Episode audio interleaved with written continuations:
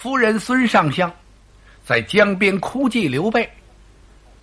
哭祭之后，夫人是投江而死。老国泰闻报大吃一惊，不顾自己那么大的年纪，亲自赶到江边，痛哭了女儿一场。老国泰念母女之情，就在江边这儿给夫人孙尚香修建了一座消积祠，祠内有一副对联呐，上联写的是“思亲泪落吴江冷”，下联是“望帝魂归蜀道难”呐。这萧积祠和这副对联只保存到今天。那么孙权怎么没来哭一哭孙尚香夫人呢？这个当兄长的有点太不尽兄妹之义之情了。嗨，孙权现在没时间呢。他听到了妹妹孙尚香已经投江死了，心里也是非常难过，但是顾不过来。为什么呢？他现在正在抵挡曹兵，他连接应陆逊的时间都没有了。本来是定的好好的，他要率领着文武到萧亭来，看看刘备怎么样的一个惨败。可是呢，孙权没时间了，曹丕来的太迅猛了，迫使的孙权，他得三路出兵啊，由洞口、濡须、南郡。一齐出兵，能不能抵挡得住曹丕？孙权现在心里头还没有底数呢。孙权心里是暗暗的怨恨这个曹丕呀。你可真会看火候啊！啊，哦，这时候你知道我的都督陆逊正在追杀刘备，深入了夔关，已经杀进西川去了。现在我东吴空虚，你是乘虚而入。你还封我为吴王呢？你还满口答应派兵去取汉中，使刘备首尾难顾，这完全都是鬼话呀！怪不得有人说呢，说曹丕的奸诈胜过其父曹操，一点儿都没假。嘿嘿，曹丕呀，你这个如意的算盘打得过早了一点呐！你万万也没想到。孤的身边还有一位年轻的主帅陆逊、陆伯言呐。陆逊早已料到你这一招了，一再提醒我，要从这几个关隘上多加防守。哼，我也想到有这一天呐，因为你曹丕没发兵，我就唯恐你有什么诡计。哎呀，孙权呐，越想越生气呀。今天我要和你曹丕决一死战，嘿！我要是得不过西蜀来呀，我就先把你的这地盘都给你取过来，随后我再取西蜀也不迟。呵，孙权现在这心胸是蛮高的呀。那当然了，这曹丕呀，要是细合计起来，他也确实够诡诈的。人家孙权已经在您的跟前都称了臣了，您都封赏过人家了，赐了酒席，加封吴王，本不应该发兵了。哪有这么大的一位魏主说完了话不算数的呀？哎，他就愣不算了。出兵之前，他和手下的大臣们商量，他先问这个贾诩：“呃，贾先生，陛下，寡人我准备要出兵。”你说我是先取西蜀好啊，还是先取东吴好呢？贾诩听到这会笑了，哈哈哈，陛下，西蜀东吴哪儿您都不能取。嗯，曹丕一愣，此话怎么讲？陛下您想，西蜀刘备有诸葛亮辅佐。此人足智多谋，上晓天文，下知地理，运筹帷幄于掌上，决胜于千里。不仅能用兵，而且能治国呀。所以西蜀咱们取不了。东吴的孙权呢？孙权新拜的这位都督叫陆逊，陆伯言呐。此人年轻有为，这个人可不可小看，满腹珠玑呀。孙权之所以能得回荆州，杀死关羽，是权仗此人呐。如今孙权手下的那些文武上下齐心，将士合力，又有长江为屏障，陛下您根本取不了啊！哟，曹丕一听这倒不错，让你这一说，合着这西蜀跟东吴，我就打不了他们了。寡人。不信，你瞧，曹丕他不信，不信怎么办？我要亲自点兵，御驾亲征，先取江东，后取西蜀。呃，陛下且慢，这旁边又过了一位老臣，谁呀？刘烨。哦，刘烨现在岁数可不小了，胡子眉毛头发全白了。曹丕呀，对刘烨是十分尊重啊，因为他知道。这是他父亲曹操身边最得力的谋士，跟着曹操东挡西杀了大半辈子，为曹家的江山天下那是没少费心血呀。曹丕一看，老先生您坐下讲话，不必了。呃，贾诩先生拦阻我不让寡人发兵，老先生，呃，您有什么话讲啊？陛下，贾诩说的对呀，咱们现在是不能发兵。哈哈哈哈老先生，您上了几岁年纪，寡人说话您可别不爱听。您自己说的话，您怎么都忘了？我记得您曾劝过寡人我出兵取江东，现在你怎么又不让我出兵了呢？哎。刘烨听这会儿，用手一捻胡须，微然一笑：“陛下，此一时，彼一时啊！你别看我上了几岁年纪，我说的话我没忘。当日我劝您出兵的时候，那时候江东是屡吃败仗，被刘备杀了好几员上将。孙权正在举止失措的时候，您要出兵，那可是个好机会。现在可不同了。”陛下，您没听说呀？如今陆逊、陆伯言用巧计火烧了刘备的连营，几乎把刘备打了一个全军覆没。现在陆逊已经把人马带进夔关去了。我说这时候啊，江东士气正旺，所以说还是不发兵的好。哦，老先生，寡人我都知道了。你看，说着，把桌案上的奏章往前这么一推，这怎么回事嗨，随时有报啊！萧亭一战打到什么程度了？刘备怎么回事？陆逊怎么取的胜？我全都知道。为什么我挑这么个好时机呀？现在陆逊去追刘备，他长驱直入啊，深入西川。我取他的江东，他想回兵都来不及了。江东正在空虚，而找这么一个好时机去呀？请等再无敷衍，朕意已决。你们就都别说了，我现在就起兵。话刚说完，有人前来回奏，说是现有西蜀上将军黄权前来纳降。哦，曹丕一听，心里特别的高兴。好啊，刘备被江东杀的大败，现在他手下大将来降我来了。立刻召见。点头官出去就把黄权给领进来了。真是黄权呐，一点没错。黄权真跑这儿来投降来了，不投降他可怎么办呢？当初刘备一派兵的时候，他就跟刘备说呀：“说不能这样出兵，这样出兵太危险。因为什么呢？咱们这个船出去之后啊，一旦有点事儿，咱们往回来就成了逆水行舟，就困难了。”刘备不听，刘备还差一点亲自去呢。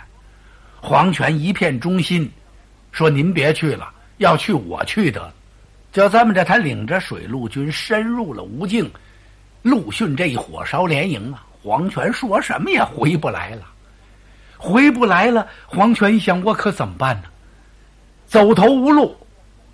难道说让我去投降江东？两国正在交战呢，这敌对国，我去投降江东，这给我家主公刘备也太丢人了。逼得黄权没办法，他这才来投曹丕，跪倒殿前这么一施礼。曹丕对黄权可真客气呀，他立刻离开了御案。走到黄泉的跟前，伸手把黄泉搀起来，拉着黄泉的手啊！哎呀呀，黄将军，寡人真没想到你能来投啊！黄将军，欲效当年之韩信、陈平不成吗？唉，黄泉听到这会儿叹了口气：“陛下，败军之将不敢言勇啊。”我怎么还有资格效仿古人呢？曹丕说的这陈平跟这韩信，那是汉刘邦创基立业的时候，他身边的两个大臣。原来这二位啊，是楚霸王的人，因为霸王项羽为人暴虐，杀人如麻，尤其也不重用这个韩信，把韩信封为一个执戟郎。这二位先后。都投了刘邦了。今儿个曹丕用这个典故啊，来说黄权，说你做的对，你早就应该离开刘备。这么样一来呢，抬高了黄权，可贬低了刘备了。那黄权不让啊！哈，陛下，并非如此啊！啊！曹丕一愣，黄将军，此话怎么讲？微臣深受蜀地之恩呐，殊遇甚厚。刘备待我相当不错了。我家陛下令微臣总督江北的军马，今日被陆逊断绝了归途，臣归属无路，降无不可，故来投奔陛下。古人云：“亡国之臣不敢与政，败军之将不敢言勇啊。”我黄权安敢追慕古人呢？您要能把我收下，就已经很不错了。哎呦呦！曹丕竖起大指啊，赞美黄权。怎么呢？直到这个时候，这位将军黄权已经来投降我来了。可是他的心里还没忘了他的主公刘备。曹丕呀，很欣赏黄权这个人。当即就封他为镇南将军，黄权是坚持不受。您能把我收下就不错了，我不当这个将军。你看看，曹丕反倒劝他，劝他什么呀？您无论如何得当，你这不是投我来了吗？我就应该封你一个官职。哎，好说歹说吧。过了没有几天呐，有传言过来了。说是西蜀刘备知道黄权投降曹丕了，把黄权的全家是满门抄斩。哎呦，曹丕吃了一惊啊，赶忙把黄权叫来问，说刘备现在把你一家人都给杀死了。黄权听得这会儿掉了泪了。哦，曹丕以为他相信了不？黄权摆摆手，陛下，我家主公绝不会那么做。我是忠于我家主公的，主公也知道微臣我这片心，这都是谣传呐。哎呀呀！曹丕点头，没说话。曹丕心中暗想：刘备这个人物了不起呀！怎么呢？他知人善任，很会用人呐。他手下的臣宰对他难怪这样的忠。曹丕这才让黄权下去休息，自己带领着人马，兵分三路来取江东。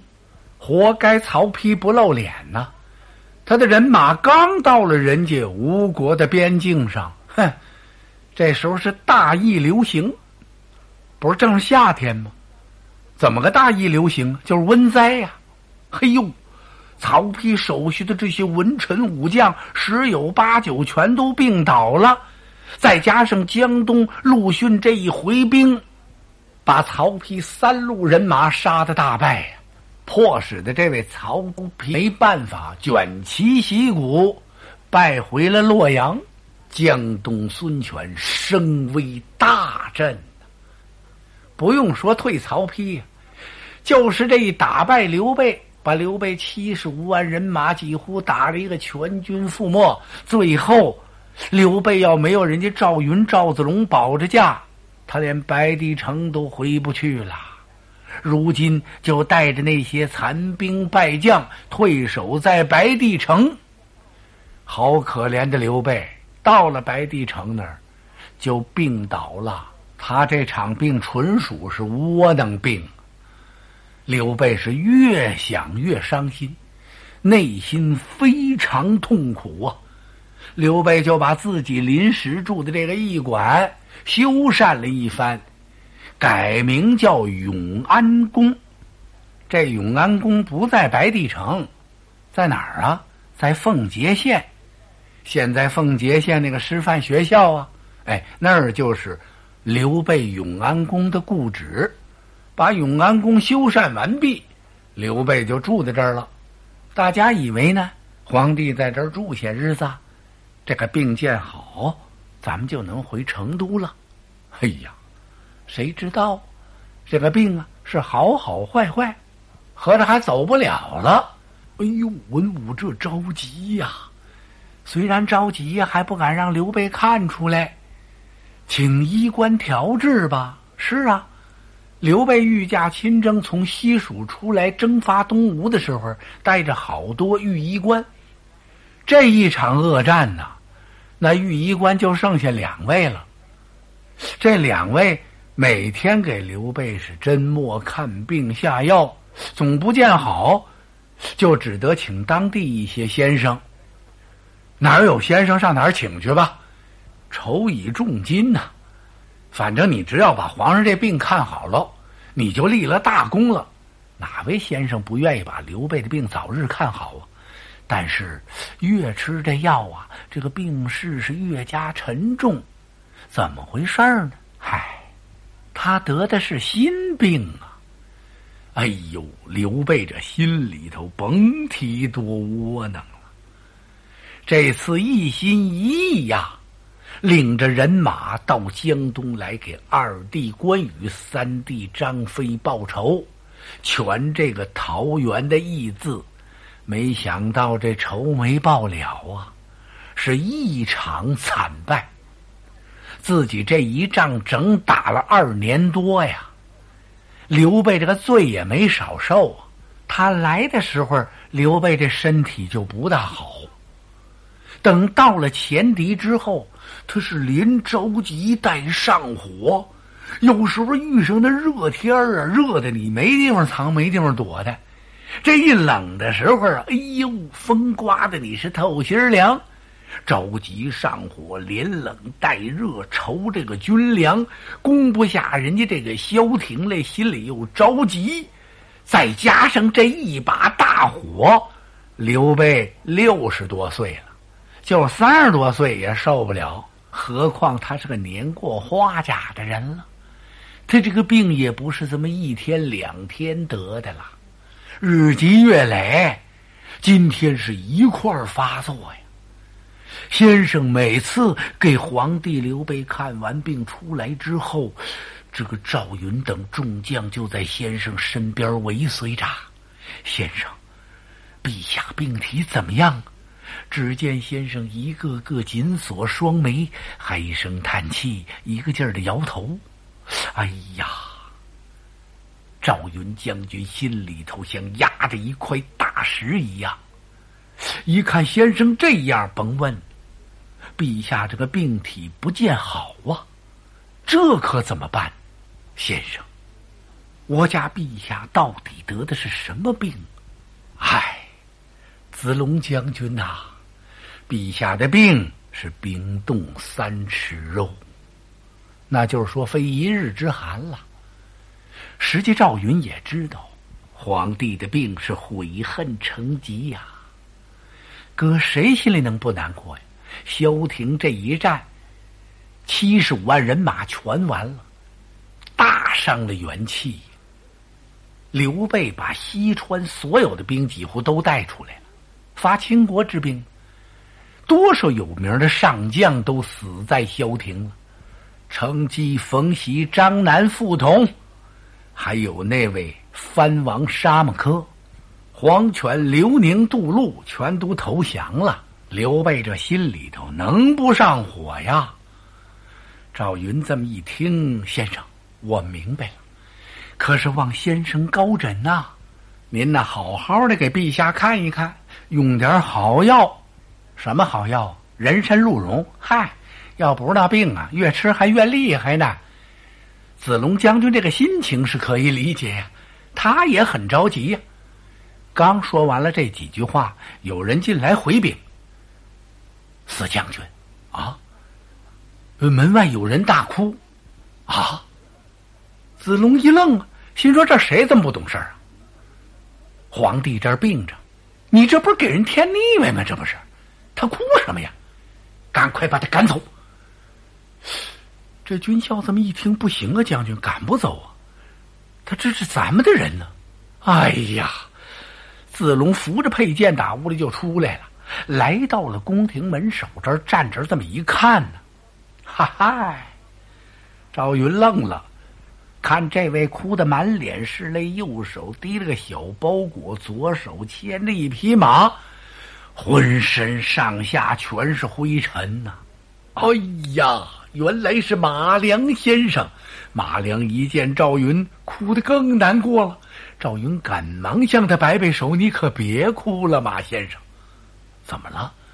咱主公病了，病得很厉害。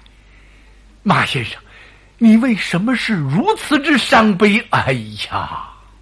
马良一跺脚，拉住了子龙。不问还好，这一问他呀，马良这心里更难过了。怎么回事？他恨自己，我怎么就没能够累生双翅，早点飞回来呢？你看看，丞相这是怎么说的？他由打怀里头把诸葛亮写给刘备的那封书信拿出来。赵云接过来一看，哎，晚了！是啊，我在为此痛哭。要不我这么大人哭什么呀？我回来的太晚了，我走到这儿我就全知道了。主公一场惨败，哎呀，马先生你就不必追悔了。我能不能去看看主公啊？呃。你可最好不要惊驾，我知道。马良顾不得什么换换衣服、洗漱洗漱了，他把那包裹交给了随从，从外边就进来，来到寝宫这儿，蹑足谦宗，走到门口这，刚往里这么一探头，就听屋里边有人叫他：“是马良先生回来了吧？”哎呦，把马良吓一跳，怎么回事呢？主公怎么会隔着窗户、隔着门就知道我马良回来了呢？感情他过来的时候啊，那阳光照着他那身影在窗子上这么一晃，刘备就认出来了。快进来见我，遵旨。马良由外边进来，走到龙榻前，他这么一看呢，哟，马良心里暗暗打了个冷战，怎么回事？皇帝刘备可瘦多了，和自己走的那时候，等于换了这么一个人。马良赶忙倒身下拜，刘备吩咐把马先生搀起来，叫马良坐在龙榻旁，赐了个座位。马良谢了座。刘备问他：“此去成都，可曾见到了丞相？”陛下，我见到了。唉，刘备叹了口气，哟，怎么呢？我悔不听丞相与众文武的劝阻，我是一意要报仇啊，非要御驾亲征不可。没想到今天在萧亭惨败，我刘备还有何面目再回成都见丞相？与群臣，说着，刘备的眼泪就淌下来了。他现在非常悔恨哦，当初要听了诸葛亮和众文武的解劝，特别是赵云那番金石良言，自己如果能听进去的话，哪能有今天？马良的心里比刘备更为难过，但是他得忍着点儿啊。咬着牙也得撑着点儿，他还得劝慰主公。陛下，请您好好服药，善保龙体吧。呃，丞相与太子都很好，众文武都在盼着您早日起驾还成都。这是丞相给您写来的信，陛下不必多虑了。常言道，胜败乃兵家。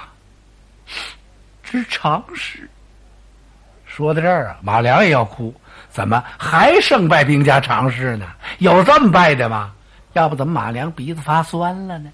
但是你也得好言安抚啊！现在应该想尽一切办法开导皇帝，不要让他越想越窝囊，盼着他那病好早点好了啊！刘备打的精神。就把诸葛丞相这封信打开了，打开一看，这信呐，哎，刘备更难过了。怎么见字如见其人呐？正是丞相诸葛亮亲笔所书，告诉刘备不能这样扎营啊。您连营七百里，而且还把人马安扎在潮湿低洼的地方。如果敌军用火，那可是防不胜防啊！多好的丞相啊！看见这封信呢，就等于诸葛亮坐在刘备的身边。刘备当时把眼睛合起来了，合眼干什么呀？他在想。与诸葛丞相相聚之日，这次来兵发江东，如果带着诸葛丞相，绝不能有此败。嗯，刘备这阵儿明白了，甭说他明白，江东的都督陆逊都亲口说过这样的话。我这一计呀，谁都蛮哄得了，就是瞒不过那诸葛亮。但是天性，此人不在此地。连这位敌军的都督都这么想，何况今天皇帝刘备？刘备怎么想啊？怎么后悔？我怎么就没把诸葛亮丞相带来呢？即便不带人家来，说是成都也很重要，需要有一个人在这儿镇守。我要早见他这封手书也好了。马良跟我说。这营寨不能这么扎，我还不服气呢。马良说：“您一定要这么扎，最好画个图给丞相送去。”我当时还很不高兴啊！嗨，我亲自领兵打仗这么多年了，我还不知道怎么样安营扎寨吗？这点小事何必惊动丞相呢？你看看，今天丞相来书写的很清楚，营寨千万不能这么扎呀。哎呦，刘备是越想越悔，越想越恨，他是悔恨交加呀！悔的这位皇帝刘备大叫一声，他当时气毙。